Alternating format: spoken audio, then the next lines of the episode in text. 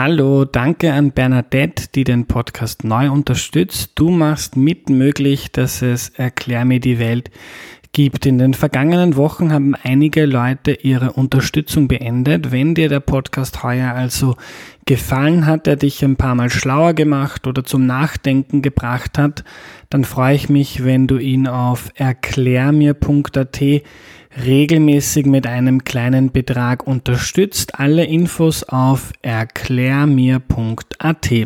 Und bevor es losgeht, noch eine entgeltliche Einschaltung. Salzburg Milch legt besonderen Wert auf das Wohl der Tiere. Das zeigt sich etwa am Tiergesundheitscheck. Dabei wird mit einem Bewertungsbogen gearbeitet, den die Universität für Bodenkultur erstellt hat. Unabhängige Stellen überprüfen damit dann regelmäßig, wie es den Kühen auf den Höfen geht, die Salzburg Milch beliefern. Die Kühe sollen ihr natürliches Verhalten so gut wie möglich ausleben können.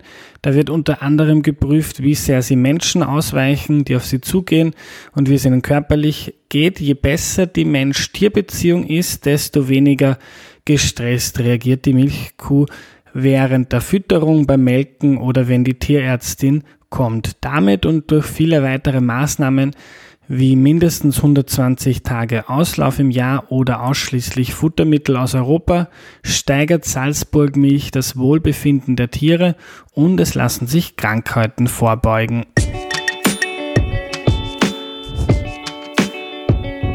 Hallo, ich bin der Andreas und das ist Erklär mir die Welt, der Podcast, mit dem du die Welt jede Woche ein bisschen besser verstehen sollst. Heute geht es um Xinjiang, also den Nordwesten Chinas, der in den letzten Wochen und Monaten immer wieder für Schlagzeilen sorgt, weil dort schreckliche Dinge passieren. Wenn du noch nie etwas davon gehört hast, keine Sorge, wir fangen gleich bei Null an. Einblicke gibt uns heute Susanne Weigelin-Schwirzig. Hallo. Hallo. Liebe Susanne, bevor wir loslegen, stell dich doch bitte noch kurz vor. Ja, ich heiße Susanne Weigelin-Schwirzig und bin Professorin für Sinologie. Das sind die China-Studien an der Universität Wien.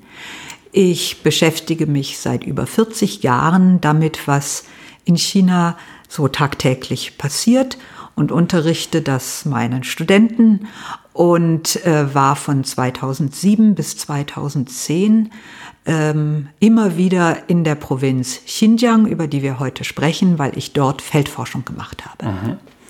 Ähm, Susanne, ich fange mit einem kleinen Zeitungsbericht an, den ich vor ein paar Tagen in der New York Times gelesen habe. Da ist davon geschrieben worden, dass äh, jetzt die Studenten nach Hause kommen, also von den Städten zurück aufs Land. Ähm, und da ist, das sind äh, Dokumente geleakt worden, wo Beamte darauf vorbereitet wurden, ähm, wie erklärt man den Studenten, dass plötzlich ihre Familie nicht mehr da ist, dass vielleicht Vater oder Mutter, Geschwister verschwunden sind, ähm, weil sie eingesperrt werden. Und ähm, da war die Rede davon, äh, warnt die, die Studierenden davor, dass sie jetzt zu viel Ärger machen, kommuniziert, dass es besser für sie und ihre Familie ist, wenn sie jetzt keinen Aufruhr machen ähm, so aus der Wohlfühlblase in Wien, in einem schönen freien Land, ähm, hat mich das sehr erschreckt. Kannst du uns mal erzählen, was da bitte im Nordwesten Chinas los ist? Ja, wenn ich das so genau wüsste, dann äh, könnte ich bestimmt mehr erzählen als das, was ich jetzt erzählen kann.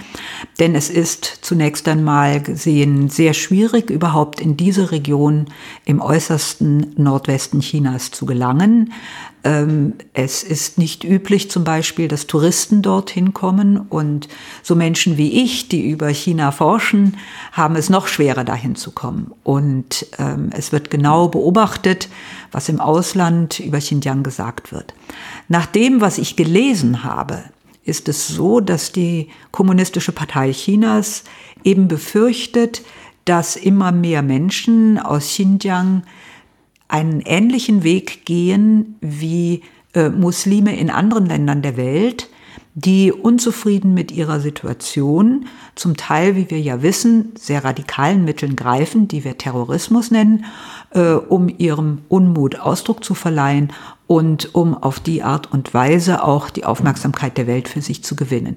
Diese Befürchtung machte sich im Zentrum äh, der chinesischen Herrschaft, also in Peking, breit, nachdem es einige Anschläge von sogenannten muslimischen Terroristen äh, in China gegeben hat, an verschiedenen Orten, Orten, nicht nur eben in der Provinz Xinjiang selbst, sondern auch an anderen Stellen in China.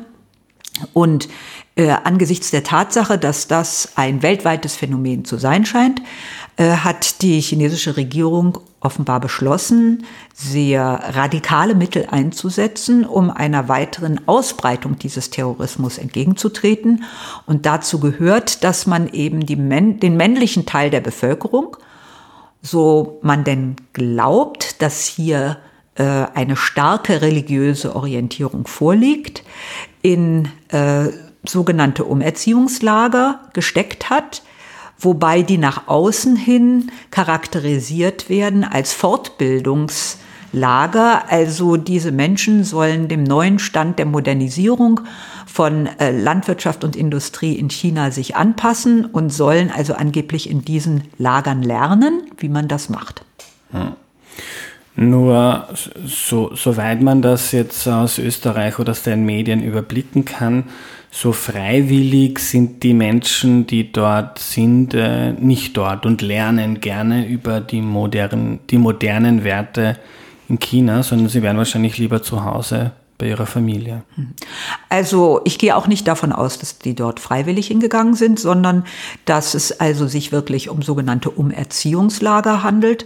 Äh, die gibt es in China auch an anderen Stellen. Also es gibt nicht nur Muslime oder überhaupt, also nicht der han-chinesischen Nationalität angehörende Menschen, die also in solche Lager gesteckt werden, sondern es gibt eben auch Han-Chinesen, äh, die der Mehrheit in China zugehören, die in solche Lager gesteckt werden und wo man also ähm, äh, damit sozusagen die Ideologie verbindet, dass wenn ein Mensch nur erzogen wird, richtig zu denken, dann kann der auch richtig denken. Mhm. Und diese hm, Idee wurde dann auch unter diesen äh, muslimischen äh, chinesischen Mitbürgern ähm, äh, eben verbreitet in der Annahme, man könne die in solche Lager stecken, gezwungenermaßen, und könne denen sagen, wie sie richtig zu denken haben. Und wenn sie dann wieder rauskommen, dann würden sie auch richtig denken.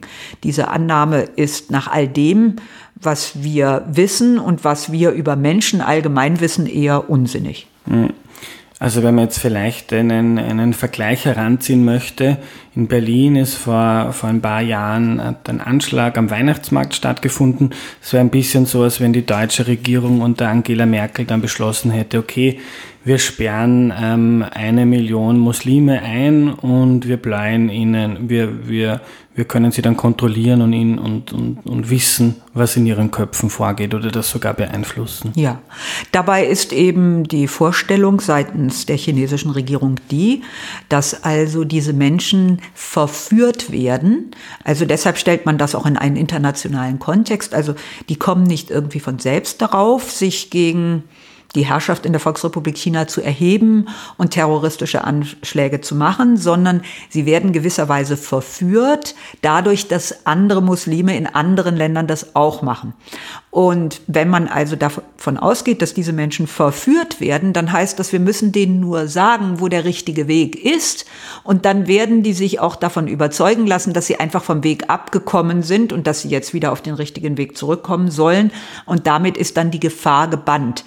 Das ist die Vorstellung, die dahinter steckt, ähm, von der wir natürlich eigentlich nur annehmen können, dass die vollkommen in die falsche Richtung geht. Mhm. Denn je mehr Menschen man derart ähm, gewaltvoll zwingt, ähm, auf eine andere Denkweise umzuschalten, umso mehr ist davon auszugehen, dass die vielleicht, um wieder frei zu kommen, nach außen hin so tun, als hätten sie verstanden, mhm. was die Message ist, aber in Wahrheit werden sie nach innen hin noch aufgebrachter sein, als mhm. sie es ohnehin schon sind. Ja. Ähm, erklären Sie mal ein bisschen den Kontext. Es wäre es wär in Berlin oder in Deutschland unvorstellbar, dass das passiert. Wie geht das? Wie kann das sein, dass in den Medien ähm, in seriösen Medien ist von bis zu einer Million Menschen, einer Million Muslimen die Rede, die dort eingesperrt werden.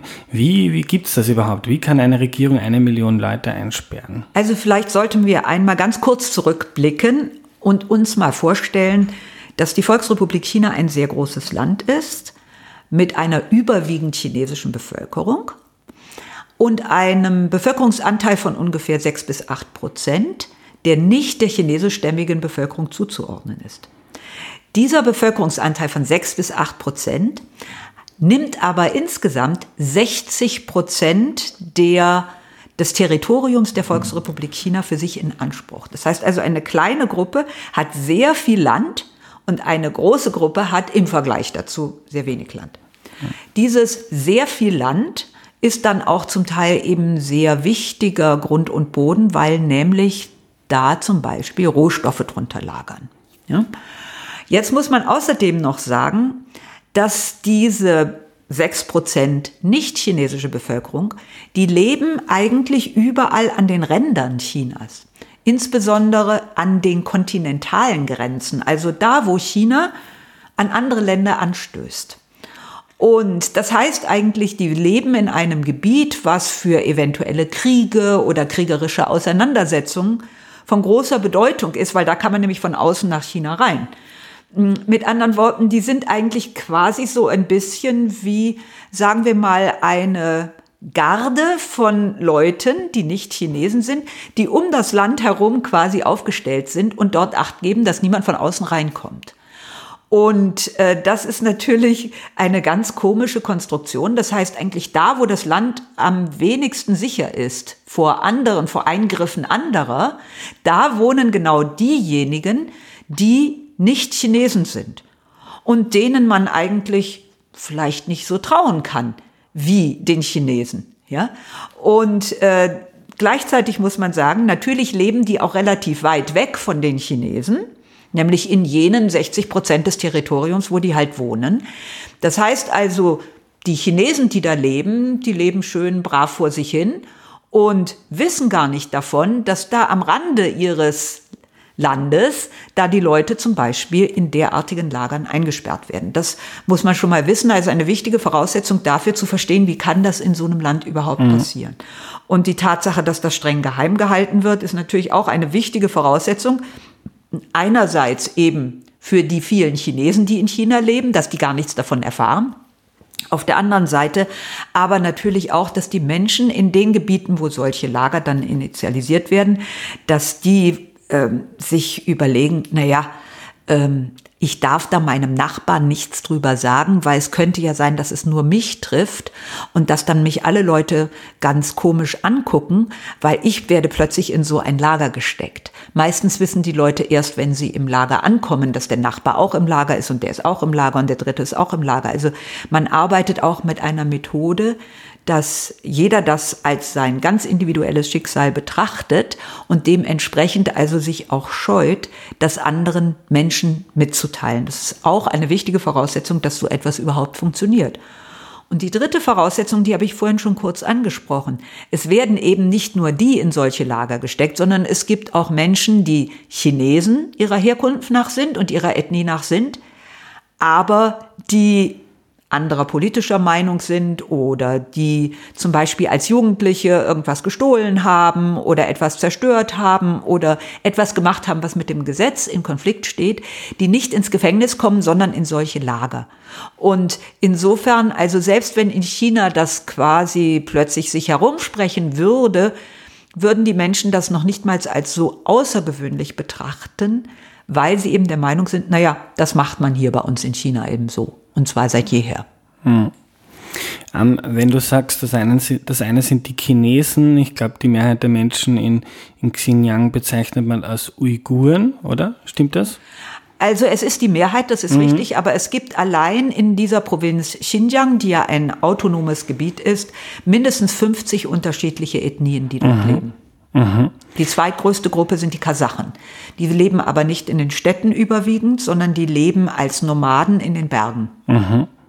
Und wenn du sagst, das eine sind die Chinesen, das andere, das, das sind andere, ähm, sind ja doch Teil der, der Republik oder des, des, der, der Grenzen innerhalb Chinas, fühlen sich die, die, die, diese verschiedenen Ethnengruppen als Chinesen oder hat man da eher kein Gemeinschaftsgefühl mit dem Rest der Menschen in diesem unfassbar großen Land? Also es gibt eine ganz komische Bezeichnung im Chinesischen für alle Menschen, die in der Volksrepublik China leben. Die werden sozusagen unter einer Kategorie, die heißt auf Chinesisch Donghua Minzu, werden die einfach zusammengefasst. Das heißt also, alle Menschen, die auf dem Territorium der Volksrepublik China leben, einschließlich Taiwans, werden als eine Nation zusammengefasst, obwohl die eigentlich unterschiedlichen Ethnien angehören. Das ist übrigens keine Erfindung der Kommunisten, sondern das ist bereits, äh, als in China zum ersten Mal eine Republik gegründet wurde im Jahre 1911, so vorgegeben worden, dass man das so sieht. Und man hat dabei ein Erbe angetreten von einer Dynastie in China, die selber eine Dynastie war mit lauter unterschiedlichen Ethnien. Und das Territorium der Volksrepublik China, so wie wir es heute kennen, ist eben ein Territorium, äh, das fast genauso groß ist wie das, was in der letzten Dynastie in China auch bestand. Und mhm. deshalb gibt es so viele unterschiedliche Ethnien dort. Und dieser Sammelbegriff wird aber von den einzelnen Ethnien nur dann angenommen, wenn sie nicht im Konflikt stehen mit dem Staat, mit der Regierung oder auch mit einzelnen Menschen aus der han-chinesischen äh, Ethnie. Äh, das heißt zum Beispiel in Südchina gibt es eine ganze Reihe von kleineren ethnischen Gruppen, die also bisher nicht aufgefallen sind als solche, die sich dagegen wehren, dass sie von der chinesischen Mehrheit in irgendeiner Form unterdrückt werden. Während also ja schon seit langem bekannt ist, dass die Tibeter mit dem Status, den sie in der Volksrepublik China haben, nicht einverstanden sind. Äh, die Bewohner von Xinjiang haben auch schon über die Geschichte der Volksrepublik China seit ihrer Gründung 1949 immer wieder Widerstand gezeigt. Und man muss sagen, es gibt ja auch noch ein großes Territorium in der Volksrepublik China, das überwiegend von Mongolen äh, besiedelt ist. Und die Mongolen äh, gelten als insgesamt relativ gut angepasst. Aber zum Beispiel in Zeiten der Kulturrevolution sind dort eventuell mögliche Widerständler auch ganz radikal ausgerottet worden. Mhm. Ähm, wir nehmen heute noch eine zweite Folge auf zur Geschichte Chinas. Da fahren wir dann mehr über Kulturrevolution und Republik und so weiter. Mhm. Ähm, noch ein bisschen zu Xinjiang. War, wie, seit wann ist dieser, ist diese Provinz Teil ähm, Chinas? Schon, schon lange? Ja. Also diese Provinz ähm, ist ein Zwischenstück zwischen China, Zentralasien und Russland und ist dementsprechend also immer ziemlich umkämpft gewesen, richtig in das Territorium Chinas integriert wurde äh, Xinjiang und der Name wurde damals auch eben als neues Grenzgebiet derart geschaffen im, ähm, im 18. Jahrhundert.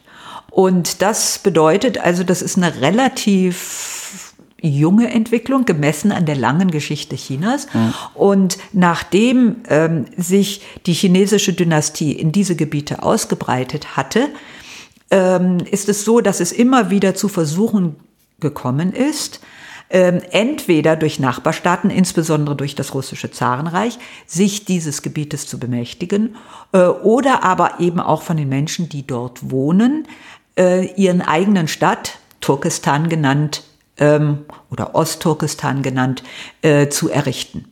Dabei muss man wissen, dass dieses Gebiet zu einem großen Teil aus Wüste besteht und zu einem anderen Teil aus Bergen.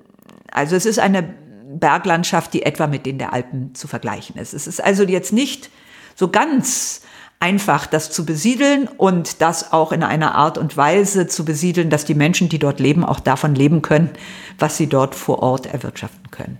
Und deshalb ist natürlich dieses Gebiet auch immer wieder in seiner Eigenständigkeit gefährdet gewesen und ähm, ist aber gleichzeitig auch immer sehr umstritten, weil es eben quasi so ein Randgebiet ist, von dem man aus China auch über die mehrtausendjährige Geschichte Chinas, er betrachtet immer wieder China bedrängen konnte, äh, quasi von dort aus ähm, Reitertruppen zum Beispiel auf das chinesische Territorium äh, schicken konnte und die Chinesen bedrohen konnten. Und deshalb ist dann im 18. Jahrhundert die Entscheidung getroffen worden von dem damaligen Kaiser Qianlong, dass man eben ähm, einfach dieses Gebiet inkorporiert in das Gebiet, was damals unter der Verwaltung der Qing-Dynastie stand. Mhm.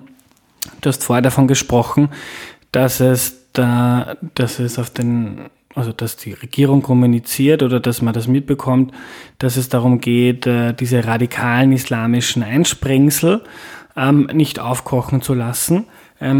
So der Sicht von außen, vielleicht meine naive Sicht auf China, ähm, geht's geht's nicht auch stark darum, einfach, ähm, es ist irgendwie ein, ein riesiges Land, das von einer relativ kleinen Elite dominiert und, und, und regiert wird. Äh, es gibt keine Freiheit, keine Meinungsfreiheit, äh, keine Pressefreiheit. Ich dürfte dort nicht einfach meinen Podcast machen und äh, hinaussenden. Das geht nicht so einfach. Geht es nicht auch darum, ähm, verschiedene Methoden zu haben, mit unbequemen Leuten umzugehen? Und okay, wenn ihr glaubt, ihr wollt nicht ein Teil unseres, unseres chinesischen Reiches sein, dann kommst halt in ein Lager. Und wenn du auch Probleme machst, dann bist du vielleicht der Nächste. Da wäre ich etwas zurückhaltend, das mhm. so zu mhm. beantworten. Also zunächst einmal muss man sagen, dass diese von dir gerade angesprochene kleine Elite, die über dieses Land äh, herrscht, auch deshalb über dieses Land herrscht, weil sie der Mehrheit der sogenannten Han-Chinesen verspricht, dass sie für Ruhe und Ordnung sorgt. Und für Ruhe und Ordnung sorgen heißt auch, dass diese Völker, die eben nicht Chinesen sind und die am Rande dieses großen Reiches leben, dass, die, dass man die unter Kontrolle haben muss. Erstens, damit sie niemanden von außen eindringen lassen und zweitens, damit sie nicht dort selber den Aufstand proben. Also es gibt eine gewisse Übereinstimmung in mhm. den Interessen zwischen der Mehrheit der Han-Chinesen und dieser Elite, die dieses Land da führt, äh, dass solange diese Elite zeigen kann, dass sie wirklich für Ruhe und Ordnung sorgt, das heißt also, dass zum Beispiel keine Anschläge in chinesisch bewohnten Gebieten stattfinden, dann hat diese Elite auch eine Legitimation, an der Macht zu sein. Sie, sie kann für sich beanspruchen, dass, obwohl sie nicht gewählt ist, ja, weil sie quasi diesen Vertrag mit der Bevölkerung einhält, ich beschütze euch, deshalb ist sie auch zu Recht an der Macht. Und das ist zunächst einmal auch die Logik, nach der sie handelt und nach der sie annimmt, dass die Mehrheit der Bevölkerung, die für sie wichtig ist, das ist nämlich die han-chinesische Bevölkerung, dass die Mehrheit dieser Bevölkerung für sie auch das genau so sieht, wie sie das gerne sehen wollen. Und sie fühlen sich gar nicht irgendwie besonders bedrängt. Und wenn wir jetzt im Ausland kommen und sagen, ja, aber bitteschön, das ist doch gegen die Menschenrechte und das könnt ihr doch nicht machen, ihr könnt doch die Menschen nicht einfach einsperren, dann sagen die nur, ja, versucht doch mal hier bei uns zu leben und dann werdet ihr sehen, so wie wir das machen, ist das sehr gut, denn wir sorgen für Ruhe und Ordnung und bei uns passieren solche bösen Sachen nicht. Mhm. Ja. ja. Ähm, kommen wir noch mal kurz zu den Lagern. Ähm, wie viel weiß man wirklich darüber? Also ich habe in der New York Times, nein, es war in der Washington Post, da hat ein Journalist äh, äh, so Satellitenbilder verglichen, so von vor einem Jahr und heute und hat dann gezeigt, dass viele Plätze, wo Misch Moscheen, Minarette waren, dass da plötzlich ein, ein Garten ist oder ein Parkplatz. Das heißt, viele Moscheen wurden einfach geschlossen und, und abgerissen. Ähm, kannst du ein bisschen etwas darüber erzählen, was sich da in den letzten Jahren getan hat, was man halt weiß, weil China ist ein sehr äh, geschlossenes Land, wo es wenig äh, Medien gibt, die da wirklich äh, Einblick haben. Also als ich von 2007 bis 2010 regelmäßig nach Xinjiang gefahren bin, ähm, habe ich also festgestellt, dass zum damaligen Zeitpunkt es durchaus möglich war, in die Moschee zu gehen. Es war in der Hauptstadt äh, des autonomen Gebietes ähm, Xinjiang, also in Urumqi, so heißt das auf Chinesisch, oder Urumqi, sagen wir. Ähm, da war es, gab es überall Moscheen. Ähm, man konnte auch sehen, dass die Leute dorthin gehen. Man konnte zum Beispiel auch sehen, dass junge Frauen mit Kopftuch auf Motorrollern durch die Stadt gefahren sind. Also äh, insbesondere unter der städtischen Bevölkerung gab es also äh, kein Anzeichen dafür, dass die in irgendeiner Form verdecken mussten, dass die Muslime sind, sondern sie konnten in der Tat als Muslime aktiv sein. Und wir haben uns auf dem Land im Wesentlichen aufgehalten, wo die Kasachen leben. Das sind überwiegend Halbnomaden oder Nomaden.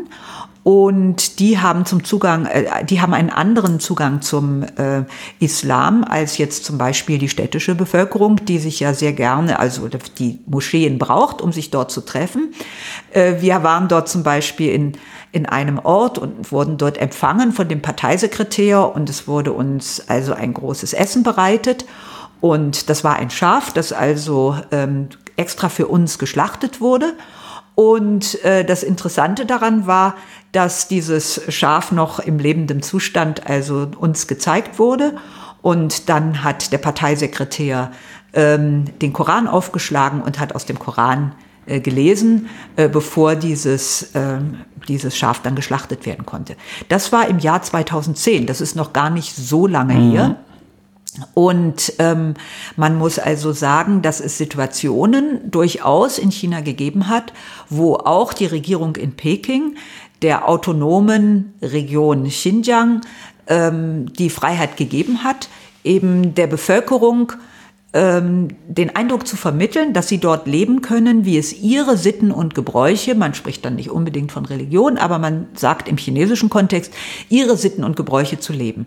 Und das ist eigentlich auch ein historisches Erbe in China. Also man hat das seit jeher so gemacht. In einem Vielvölkerstaat muss halt jedes Volk nach seiner eigenen Fasson leben. Und man darf ihnen nicht vorschreiben, wie sie zu leben haben. Und diese Situation hat sich eben erst in den letzten Jahren ähm, geändert.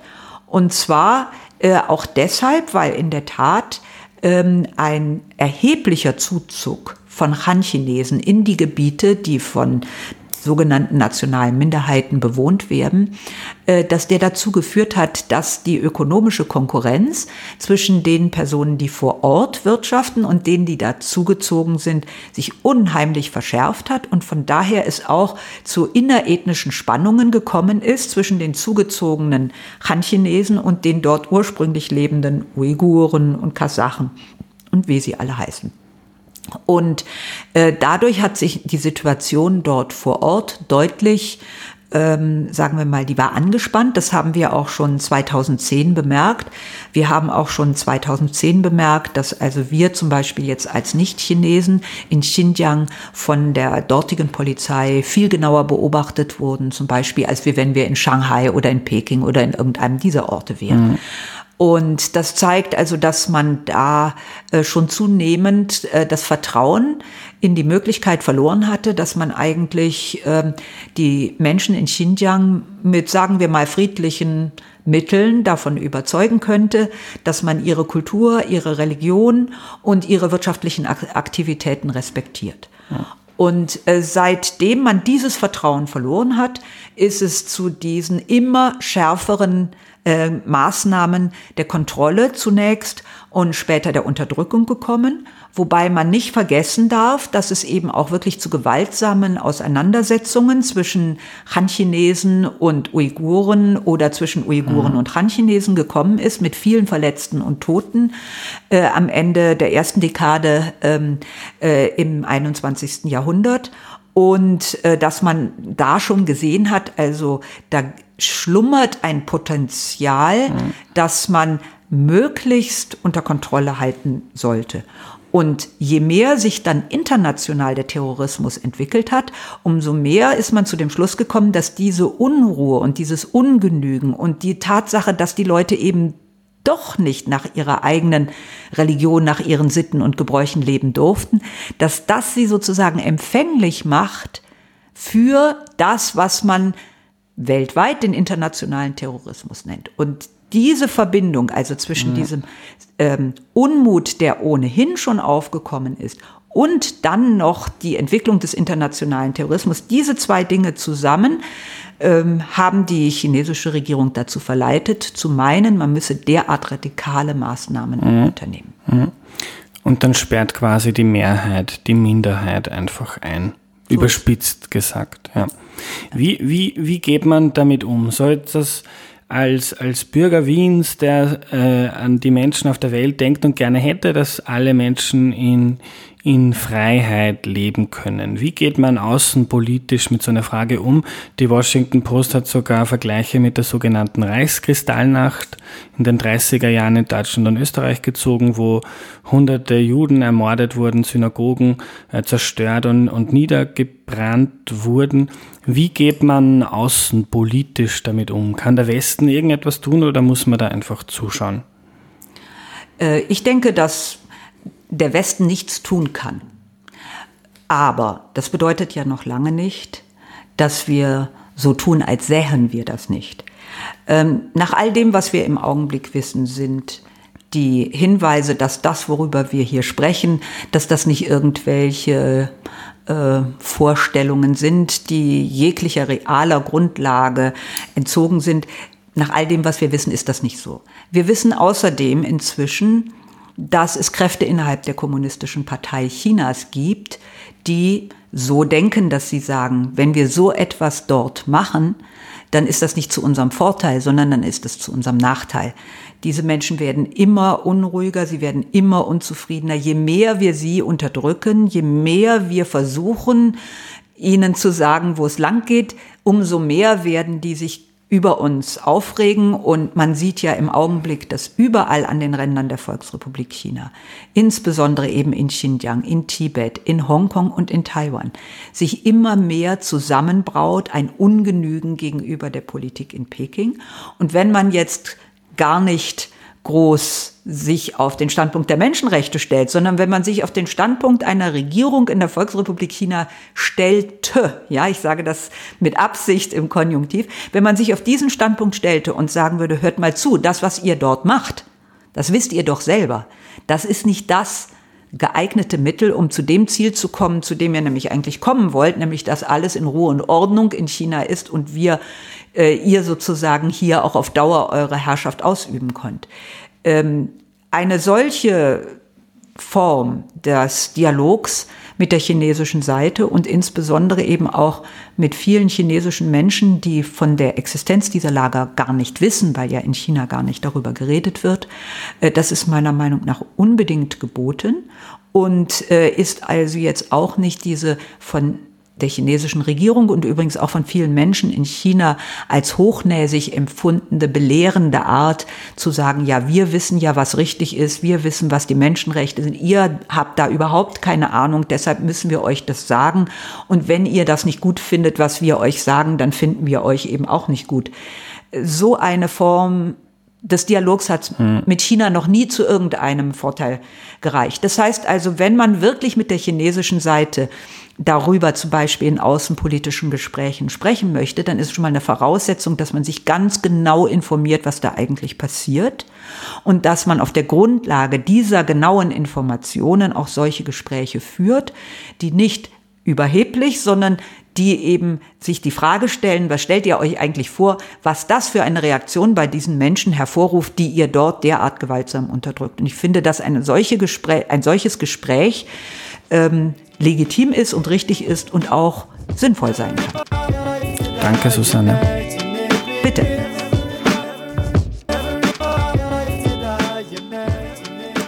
Was nehme ich mir mit? Aus vielen Berichten aus Medien und aus Leaks von der KP, der Kommunistischen Partei Chinas, wissen wir, dass im Nordwesten Chinas etwa eine Million Menschen einfach so eingesperrt worden sind, sind vor allem Männer, Muslime und zwar die, die sehr religiös sind.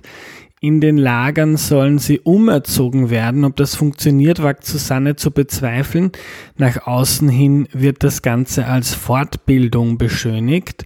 Betroffen ist nicht die Mehrheit der Han-Chinesen, die Ethnie, die in China die überwältigende Mehrheit stellt, sondern vor allem Uiguren, also Muslime im Nordwesten Chinas, in Xinjiang. Dort gibt es über 50 Ethnien, etwa auch Kasachen, äh, die dort als Nomaden leben. Xinjiang ist erst seit dem 18. Jahrhundert ein Teil von China.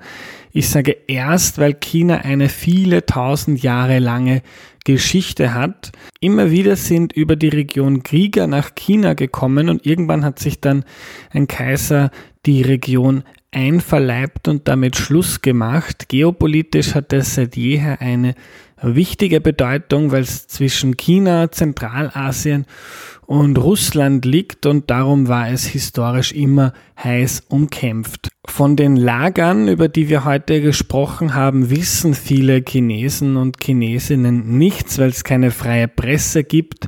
Die Lager werden streng geheim gehalten. Das war die heutige Folge. Danke an alle, die den Podcast unterstützen. Wenn dir die Folge gefallen hat, dann denk bitte darüber nach, ob du Erklär mir die Welt nicht unterstützen möchtest. Ab und zu gibt es zwar Werbung im Podcast, aber die wichtigste Form der Unterstützung sind freiwillige Spenden der Hörerinnen. Alle Infos dazu findest du auf erklärmir.at. Danke fürs Zuhören und bis zum nächsten Mal. Tschüss.